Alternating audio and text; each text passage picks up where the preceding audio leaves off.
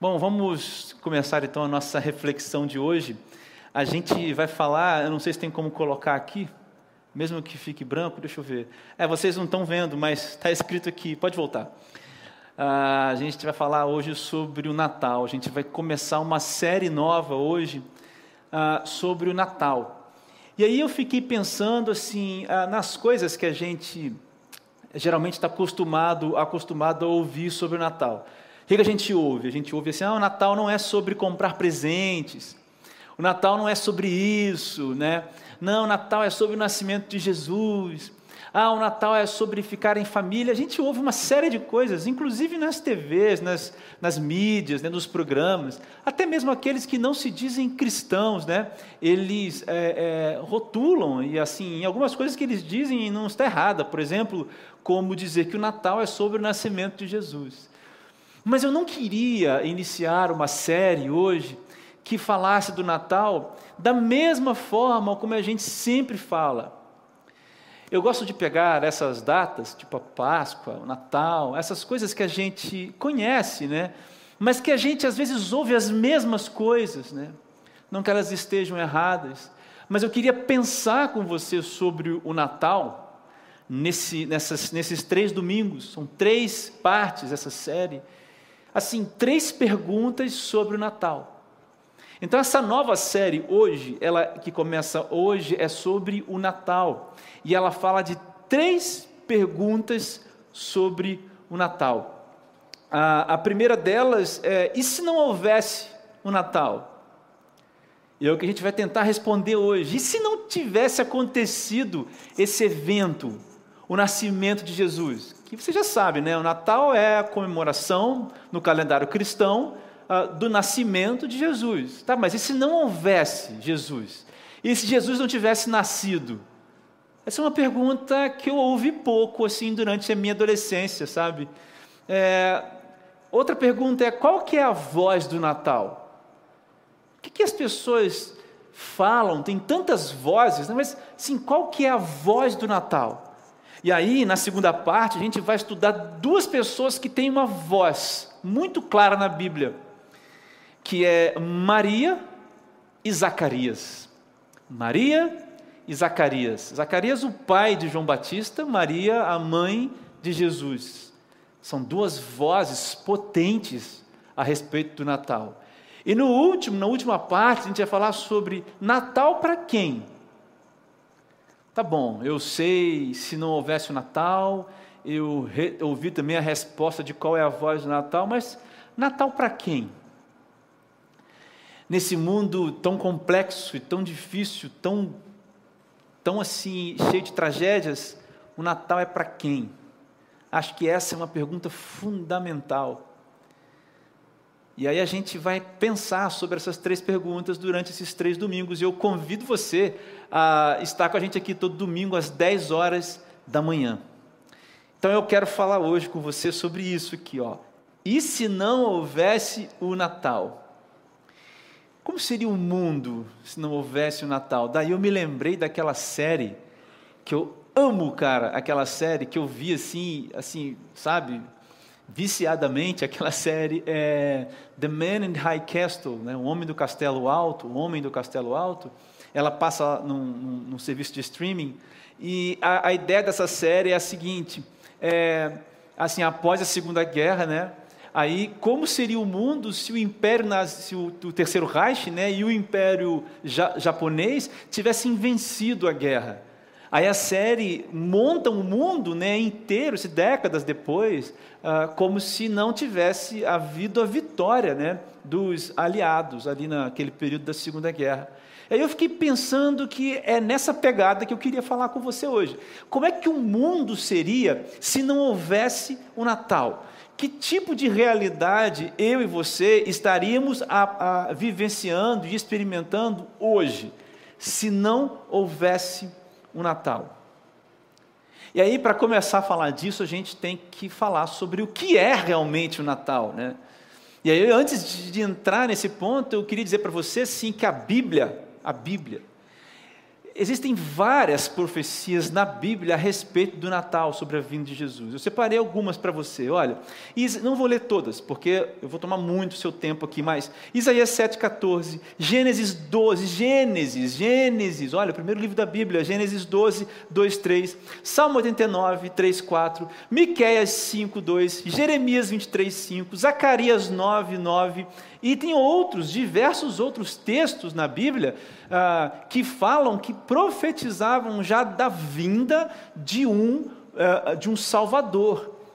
Muito mais, outros textos ainda profetizavam da vinda de Salvador, que nasceria de uma certa cidade, que nasceria de uma certa pessoa. Ou seja, havia, havia detalhes muito claros nas profecias, muito claros nas profecias a respeito do nascimento de Jesus lá no Velho Testamento. Se a gente quer então entender ou procurar uma resposta para a pergunta como seria o mundo se não houvesse o Natal, ou se não houvesse o Natal, a gente precisa entender o que é, ou o que está sob, sob Jesus, sob Jesus, no sentido de que ele representa o cumprimento dessas, dessas profecias. Você entende? Tudo bem, se a gente quer entender o que, como seria o mundo, né, ou como seria se não houvesse o Natal, nós temos que entender aquilo que seria retirado. E para entender aquilo que seria retirado, nós precisamos entender aquilo que está em Jesus, porque a Bíblia aponta para Jesus, o nascimento de Jesus. O Natal é isso, né? A gente vai louvar a Deus e glorificar a Deus pelo nascimento de Jesus.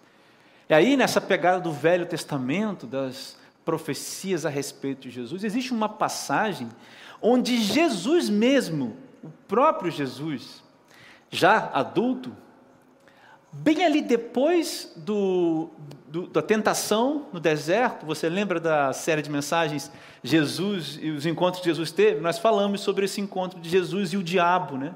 No deserto. E então, logo depois que Jesus tem esse encontro ali, ele vai então, uh, e, numa sinagoga, ele lê a palavra e, e deixa claro que sob ele, e que ele era a materialização, o cumprimento total das profecias a respeito do nascimento de um Salvador. Então eu peguei esta passagem no Novo Testamento onde Jesus usa as palavras de um profeta do Velho Testamento. E nós estamos falando do profeta Isaías. E a questão e o, o acontecimento que nós estamos falando aqui é relatado lá em Lucas, no Novo Testamento. Eu quero ler com você Lucas capítulo 4, do, do 16 até o 21. Ó, do 16 até o 21, Lucas capítulo 4. Diz assim: olha, ele, Jesus, foi para Nazaré, onde havia sido criado, e no dia de sábado entrou na sinagoga, ok? Como era de costume, do seu costume, e levantou-se para ler. Então Jesus entrou na sinagoga, como era de costume, aí ele levantou-se para ler. Olha só isso aqui. Foi-lhe entregue o livro do profeta Isaías. Ok? Atribu, uh, abriu, abriu o livro né, e encontrou o lugar onde está escrito. Então, essa aqui é a profecia que Jesus está lendo, uh, relatada, o, o, onde, que foi uh, dita né, pelo profeta Isaías. E agora Jesus Cristo vai ler isso aqui. Ó, olha o que Jesus lê então na sinagoga já, tá bom? 800 anos depois do, do, do profeta Isaías. Aí Jesus então tira a escritura e lê o seguinte: O Espírito do Senhor está sobre mim, porque ele me ungiu para pregar boas novas aos pobres. Ele me enviou para proclamar liberdade aos presos, recuperação da vista aos cegos, para libertar os oprimidos e para proclamar, proclamar o ano da graça do Senhor. No versículo 20: Então ele fechou o livro, devolveu-o ao assistente e assentou-se. Na sinagoga, todos tinham os olhos fitos nele. E ele começou a dizer-lhes: Hoje se cumpriu a escritura que vocês acabaram de ouvir. Você está entendendo aqui, aqui o que eu estou dizendo? Jesus Cristo está lendo Isaías. Se você quiser localizar essa profecia aí de Isaías, é Isaías, pessoal, capítulo 61, a partir do versículo 1. Esta profecia que Jesus leu está lá em Isaías, capítulo 61, a partir do verso 1. Então Jesus pega, lê a profecia de Isaías e fala: hoje se cumpriu a profecia de que viria um menino e que viria ao mundo, o menino nasceria, se tornaria um homem e seria o Salvador. Jesus está falando isso. E ele não pega, nesse primeiro momento aqui, nenhuma outra profecia a respeito de si para dizer uh, que ele era o cumprimento da promessa de Deus, no sentido de que nasceu. Né? Essa é a primeira vez que Jesus usa aqui uma referência profética do Velho Testamento a respeito de si numa sinagoga. Então, o que significa essa passagem à luz da fala de Jesus? Que eu quero oferecer hoje para mim para você é uma resposta à nossa pergunta. Como seria o mundo sem o Natal? E se o Natal, se não houvesse o Natal? E uma resposta a partir da resposta ou a partir do ato de Jesus Cristo. E eu queria, queria orar com você antes da gente começar. Vamos orar? Feche seus olhos. Senhor, obrigado por essa manhã. Nós pedimos perdão pelos nossos pecados e reconhecemos que não somos nada sem Ti. Espírito Santo, venha até esse local, como já estás aqui, mas atinja também a todos os outros que estão ouvindo. Ilumina os nossos corações, que a palavra encontre solo, encontre solo fértil e que produza frutos. No nome de Jesus. Amém. E eu separei quatro, quatro características do mundo, ou quatro verdades aqui nesse texto que Jesus fala, que não haveria no mundo se não houvesse o Natal. Entendeu? Quatro características que não haveria no mundo se não houvesse quatro características no mundo que faltariam no mundo se não houvesse o Natal. Primeira coisa, primeira característica desse mundo onde não teve Natal é que nesse mundo não há esperança. Veja bem, não há esperança. Versículo 18 diz assim: Porque ele me ungiu para pregar boas novas, ó, boas novas aos pobres. Vou ficar com esse trecho do versículo 18, porque Jesus está dizendo: O Espírito do Senhor me ungiu. Para quê? Para pregar boas novas aos pobres. Por que, que esse mundo então seria um mundo sem esperança? O que, que se perde num mundo sem esperança? O que é que se perde num mundo onde não há esperança. O que fica perdido, meu querido amigo, é a realidade de que Deus se fez um de nós e que é inaugurado uma maneira inteiramente nova de viver. Olha, o que se perde num mundo sem esperança é a contestação, a, perdão, a, a constatação, a realidade de que Deus se fez um de nós, Deus entre nós, e de que é inaugurada uma maneira inteiramente nova de viver. Sabe por que, que eu entendo isso? Porque Jesus usa a palavra boas novas. Em algumas traduções, a gente vê a palavra evangelho. E o evangelho significa isso, uma boa notícia. Então Jesus está dizendo: Eu fui ungido por Deus para levar não uma, mas a boa notícia. Olha só, não é uma boa notícia, mas a boa notícia. A única boa notícia que pode tirar o homem dessa situação em que ele se encontra de estar afastado de Deus, a gente vai ver isso daqui a pouco, Então Jesus está dizendo: Olha, eu estou entre vocês. Deus se fez entre vocês. Lembra da profecia de Isaías, lá em Isaías 9, quando ele diz: Ele será Deus Emanuel, é o Deus conosco. Ele se fez um de nós. E aí Jesus, assim, ele, ele, ele, ele diz isso, diz, ele aponta para si mesmo como sendo: Eu sou a, a, a boa nova, eu sou o Evangelho.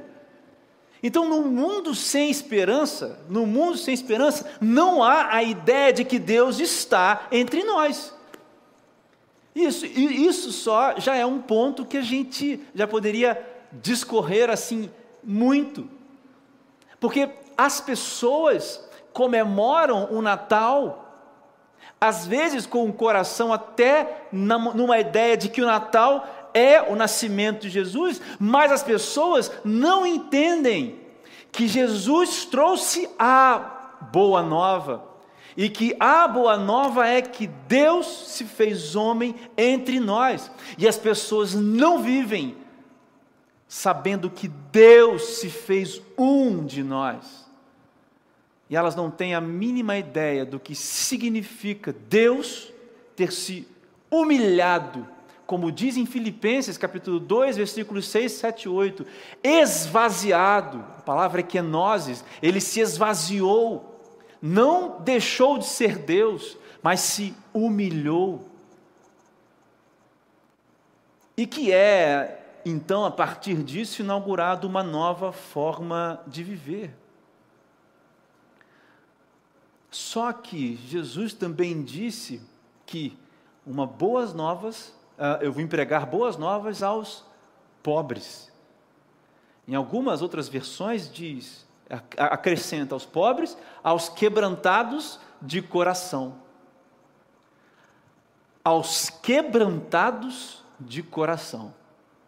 Então Jesus está dizendo: olha, há esperança. Eu sou a boa nova. Eu sou a melhor notícia, eu sou o Evangelho. Jesus está dizendo isso. Mas esse Evangelho está disposto aos pobres, que significa que não é pobre material, né? é aos quebrantados de coração. E o que o quebrantado de coração significa é aqueles de coração propensos a receber. E isso significa dizer que são aqueles que têm coração arrependido.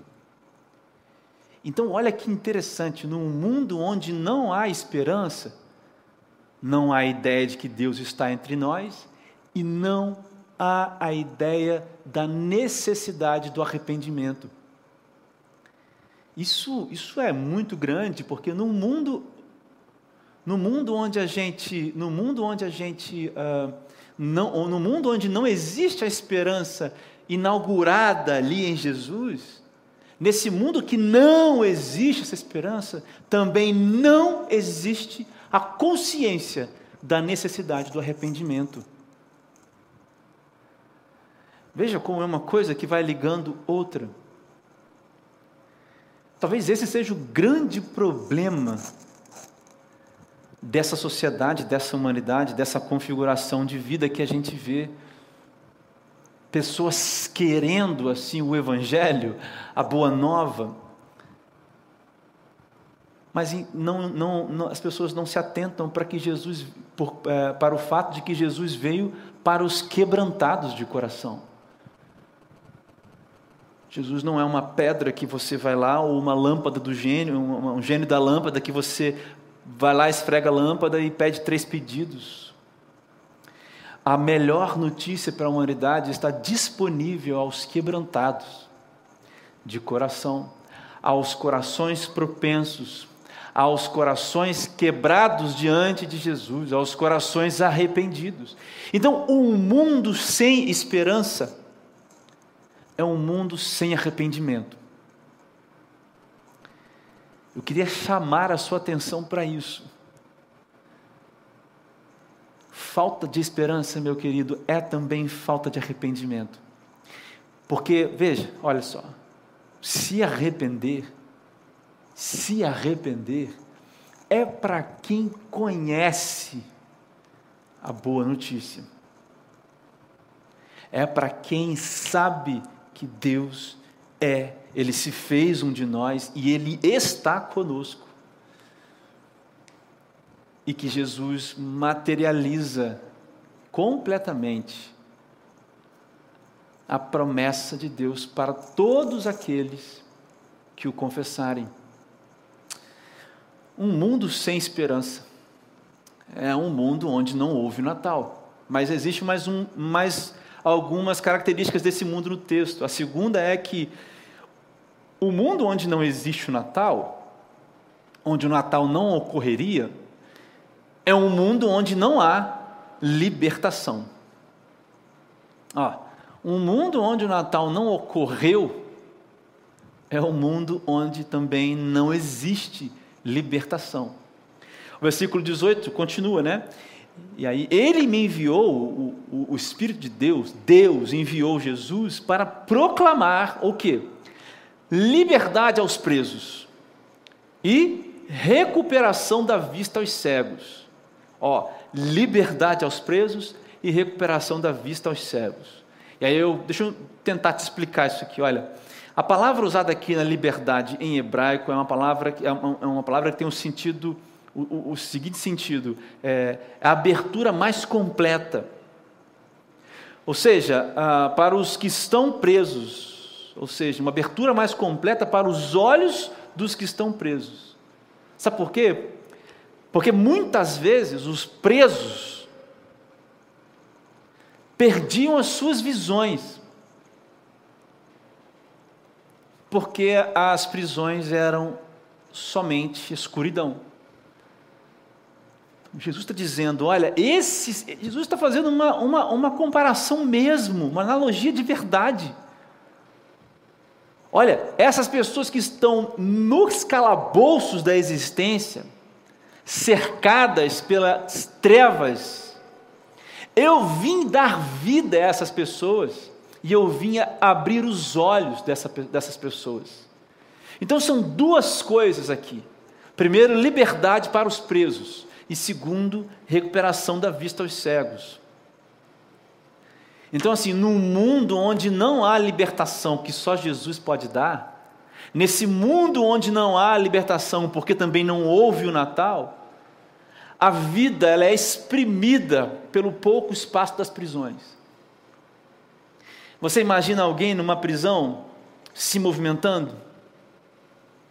Você acha que a pessoa está numa prisão com bastante espaço para ela andar, para ela correr, para ela. Não, não. O que Jesus está dizendo é uma prisão pequena, é pouco espaço, é exprimido, é querer andar e não conseguir é a vida vivida dessa maneira exprimida pelo, pelas prisões da existência.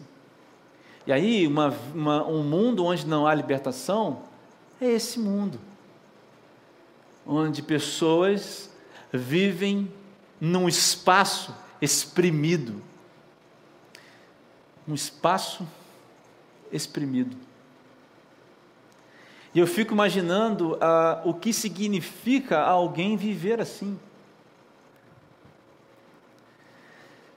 Às vezes, as pessoas têm muitas coisas.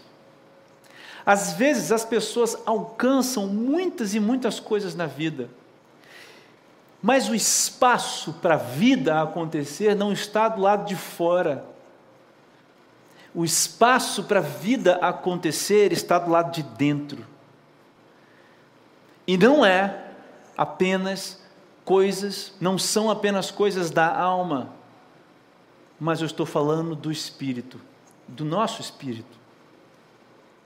Nós somos seres espirituais, e é por isso que em Gênesis existe essa passagem que somos feitos à imagem e semelhança de Deus não porque somos deuses, é porque somos dotados de, dotados de espírito, e Deus é espírito, e é por isso que nós temos conexão com Deus. Então, uma vida que é vivida, exprimida, é uma vida que tem a sua espiritualidade destruída, aprisionada, Quem é o que está exprimido pelo pouco espaço? É aquele que não se conecta com Deus. É o espírito preso. Espírito preso. Esse é o que está vivendo nos espaços exprimidos das prisões. E aí Jesus vem para tirar essas pessoas e falar: agora vocês vão se conectar com Deus através de mim, porque eu vou vencer as leis, a, a, a, lei, né? A lei, no caso, os mandamentos, eu vou cumprir todos eles, aquilo que vocês não conseguem cumprir, eu vou cumprir. E olha só, eu vou morrer na cruz. Vocês agora têm que, o meu sangue vai pagar pelo pecado de todos os pecados de vocês eu só eu, eu, nós, Jesus diz assim: só vai ser requerido de vocês fé, porque a salvação é um dom de Deus.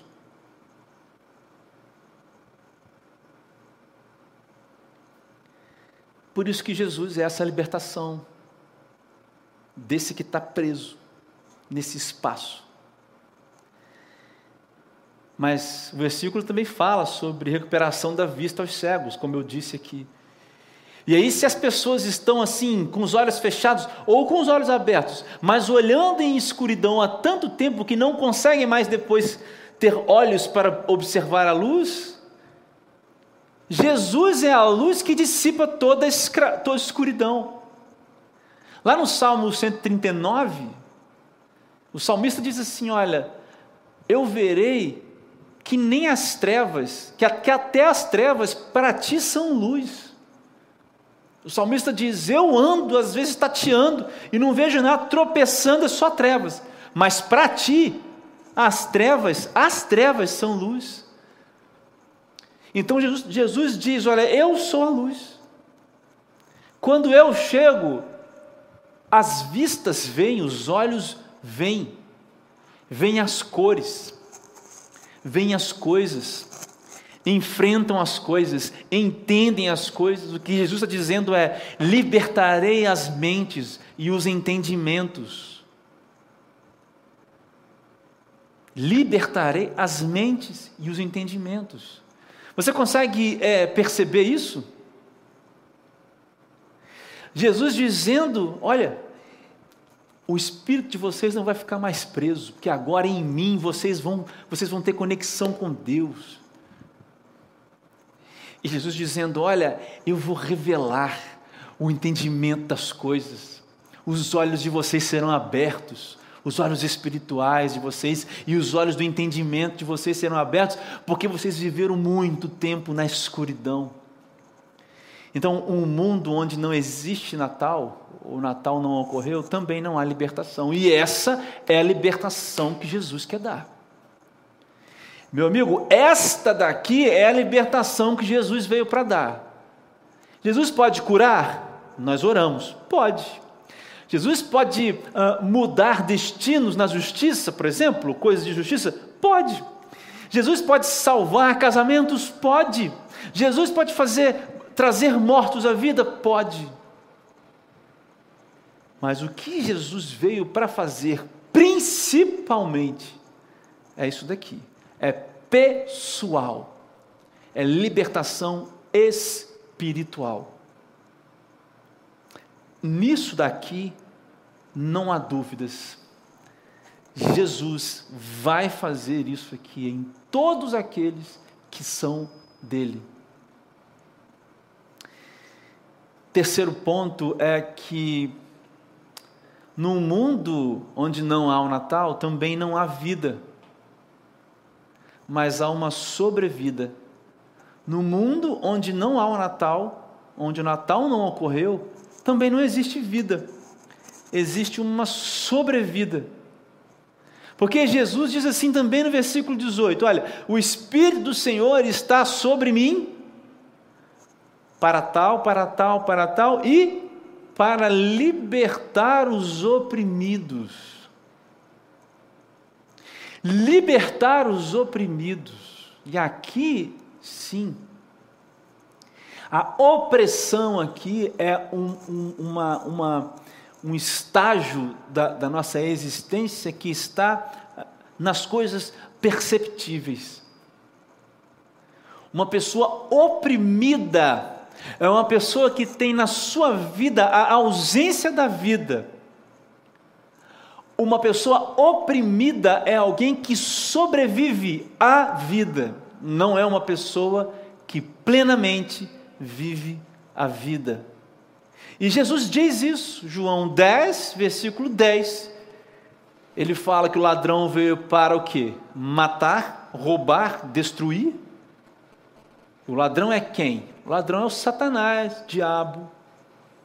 Aí, em contrapartida, ele diz dele mesmo: Mas eu, Jesus dizendo, eu vim para que vocês tenham vida, e vida plena, vida em abundância, em algumas outras traduções, traduções. São as palavras do próprio Jesus. E a vida plena em abundância não é uma vida com bens materiais. Não entenda isso aqui. Uma vida plena é uma vida espiritualmente ativa. E a partir disso, uma vida emocionalmente sadia, uma vida relacional sadia, uma vida em todos os sentidos sadia. Uma vida plena não é você conquistar os seus objetivos. É por isso que a, o Evangelho não cabe, não, não se dá dentro dessa heresia de, da teologia do coaching. Não é o coaching em si, mas a teologia do coaching.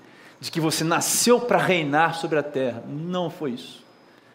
Você nasceu para glorificar a Deus com a sua vida e gozá-lo para sempre. Isso significa se conectar com Deus e viver para sempre na presença de Deus.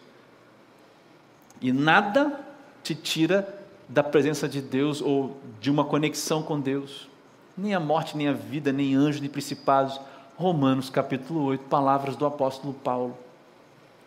Então, quando Jesus diz, olha, eu vim para libertar os oprimidos, ele está dizendo, olha, eu vim para que as pessoas tenham uma, uma vida de verdade. Para que as pessoas parem de viver meia vidas, meias vidas, melhor dizendo, ou sobrevida. Para que as pessoas parem de viver, para que as pessoas parem de viver é, uma vida que sobrevive à própria vida. É isso que Jesus está dizendo quando ele diz isso aqui. Não há, é, que ele diz, vim para libertar os oprimidos. E aí, essa vida dos oprimidos é uma vida de escravidão. Porque os oprimidos estão debaixo ah, do pecado, como seu Senhor. E o pecado não é apenas a ideia que a gente tem a princípio de uma ação moral. Imoralidade sexual, roubar, mentir, matar. O pecado não é só isso. Mas o pecado é, em essência, a desobediência a Deus e a desconexão com Deus, a separação com Deus. Então, as pessoas que estão sobrevivendo, elas estão sobrevivendo porque elas estão em pecado, elas estão sob o poder do pecado, elas estão separadas de Deus. Para elas não houve o Natal. Para elas, Jesus não disse essas palavras. É claro. Para quem Jesus ah, não chegou, a velha maneira ainda de viver ainda está valendo. O apóstolo Paulo diz isso. O apóstolo Paulo diz: Olha, porque todos pecaram e todos carecem da glória de Deus. Ele diz: Olha, a humanidade está longe de Deus. Todos foram separados. Mas, se por um homem, o Adão, entrou essa desgraça, o pecado no mundo, por um homem veio a salvação. Jesus, o Adão perfeito. Então, esta sobrevida é isso. São pessoas que vivem debaixo do jugo, do senhorio do pecado, elas estão em desobediência a Deus. E aí você pode filosofar, e aí você pode enriquecer, e aí você pode ter os prazeres que te agradem. Você ainda sobrevive. E pior, você ainda está morto. Morto espiritualmente. E considerando a nossa considerando a nossa constituição espiritual e uma qualidade dessa constituição, a qualidade eterna, o fim que te aguarda é um fim trágico. Porque o corpo perece, a alma, se, a, a, os pensamentos, sensações, emoções, desejos acabam quando o corpo também acaba, mas o espírito nosso não o nosso espírito continuará. E aqueles que sobrevivem mortos debaixo do poder do pecado encontrarão o fim de suas vidas com o diabo no inferno, juntamente com os seus demônios. A, a mensagem é, é, é dura, mas o evangelho ele é real e é claro. O salário do pecado é a morte o pagamento, a restituição pelas suas horas de vidas perdidas é a morte. Numa, num mundo onde não há o, o Natal, também não há vida. E por último, num mundo onde não houve o Natal, não há consciência da graça. Olha, num mundo onde não houve o Natal, não há consciência da graça. Jesus termina né, esse trecho já no versículo 19, dizendo assim: O Espírito do Senhor está sobre mim para isso, para aquilo, para aquilo e para aquilo, e para proclamar o ano da graça do Senhor. Em outras traduções é para proclamar o ano aceitável do Senhor. E a ideia é para proclamar o ano em que, enfim, a graça, o favor de Deus cairá sobre vocês, não pelo que vocês fizeram, porque eu serei, Jesus dizendo, eu serei o sacrifício que Deus vai aceitar, pela remissão de todos os pecados de vocês que pertencem a Ele e que por ele já foram escolhidos antes da fundação do mundo. Eu, eu, eu, eu me encanto, eu me arrepio com o Evangelho, porque é, é transcendental. A Bíblia diz que Jesus, ah, que Deus, quando escolhe isso, Ele faz no kairos, no tempo perfeito, no ponto do tempo perfeito escolhido por Jesus, é isso, escolhido por Deus, é isso que Jesus está dizendo. Eu vim proclamar o tempo perfeito, é agora, essa é a hora.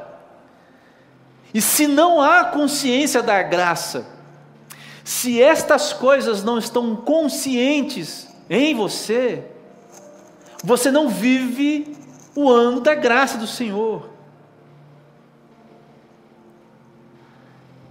E aí em Efésios 2, versículos 8, 9, 10, mais o versículo 8, diz assim: o apóstolo Paulo: olha, a salvação não vem por obras, mas é pela fé, e isto é dom de Deus.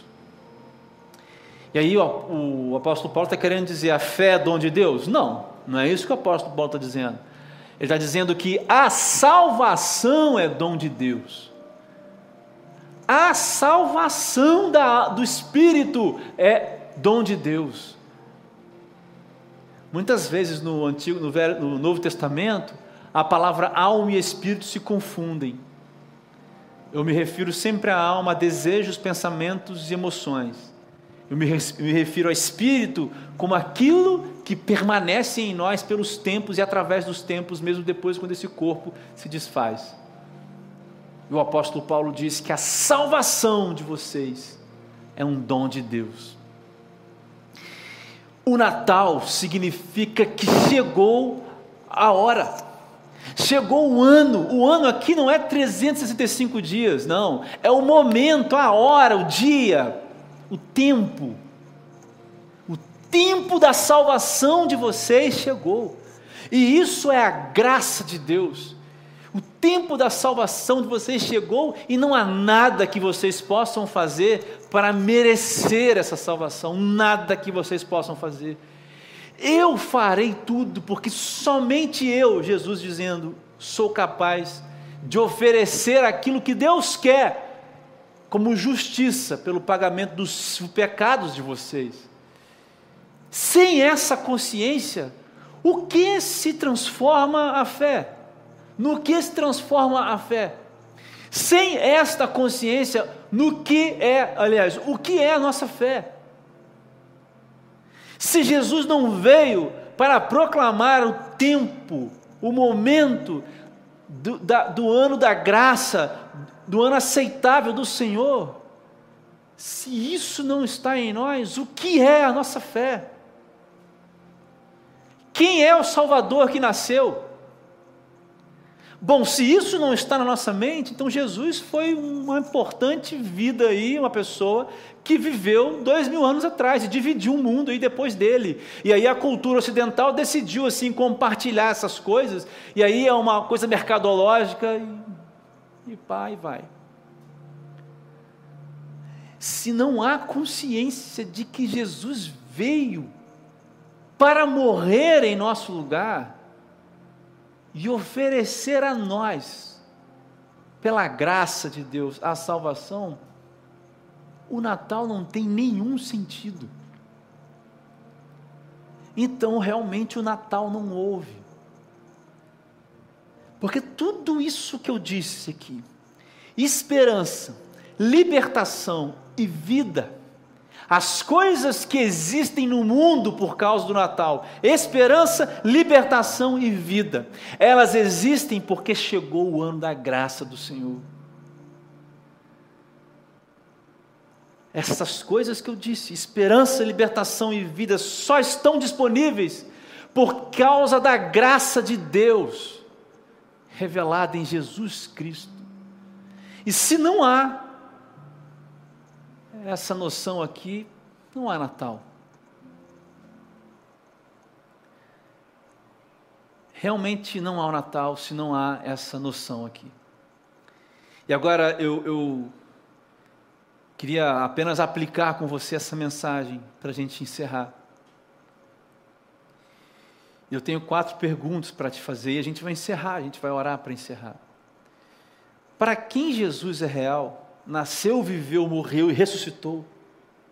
Ó, para quem Jesus é real, nasceu, viveu, morreu e ressuscitou, a esperança também é real. Para você a esperança é real? Para você a esperança é real? Para quem Jesus é real, a vida é plena por causa da luz do Evangelho. Essas pessoas conseguem ver Jesus. E elas se movimentam num movimento de vida liberto dos poucos espaços, porque o seu espírito está, em, está conectado com Deus. E para você? Que tipo de visão, que tipo de entendimento, que tipo de mente, que tipo de vida? Para quem Jesus é real, o movimento de vida é de vida e não de sobrevida. Ou seja, não há domínio do pecado. E você? Vive nesse domínio, em desobediência? E para quem Jesus é real, chegou o tempo da graça para quem Jesus é real, chegou o tempo da graça. E aí eu vou finalizar com você agora. Você vai pensar sobre esses pontos. Mas eu quero finalizar com você dizendo o seguinte: se não houvesse o Natal, então a pergunta foi do início: se não houvesse o Natal? Bom, a minha resposta é a seguinte: o mundo onde não houve o Natal, o mundo onde não há o Natal, o mundo onde não existiu um Jesus que morreu, viveu, perdão, nasceu, viveu, morreu e ressuscitou, esse mundo só existe se não há esperança, se não há libertação, se não há vida e se não há consciência da graça. Se não há essas coisas, então esse mundo existe. Então, se não houvesse o Natal, a resposta foi essa, mas a pergunta verdadeira de todo esse sermão é o seguinte: não, e se não há o Natal para você? E se não houve Natal para você? Porque houve Natal para mim. Então, o meu mundo tem esperança. No meu mundo há libertação, no meu, no meu mundo há vida e no meu mundo há consciência da graça. Então, e se não houvesse o Natal, ele não há para você? Essa é a pergunta. E se essas características são características que faltam no seu mundo, pode ser que não tenha ainda havido Natal para você. O nascimento de Jesus é isto daqui. É o Evangelho da esperança, é a libertação, é a vida plena e é a consciência da graça.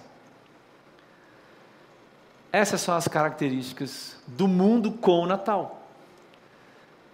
Eu quero orar com você para a gente encerrar nessa manhã.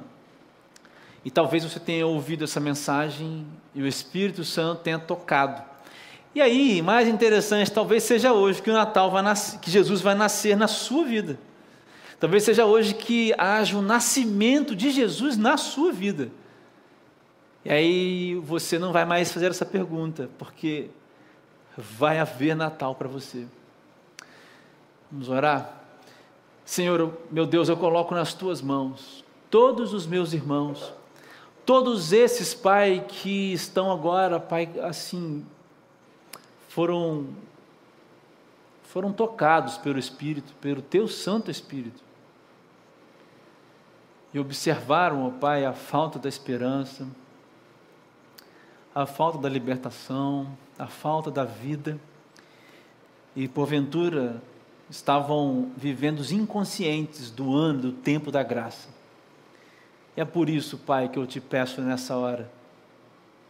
Ativa essas pessoas espiritualmente. Espírito Santo, encontra essas pessoas.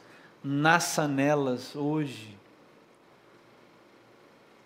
Assim como nós sabemos que Jesus Cristo veio a esse mundo, nasceu. Senhor, eu peço no nome de Jesus que haja libertação, que haja transformação, que haja esperança, que haja consciência da graça nas vidas, nas vidas de todos nós.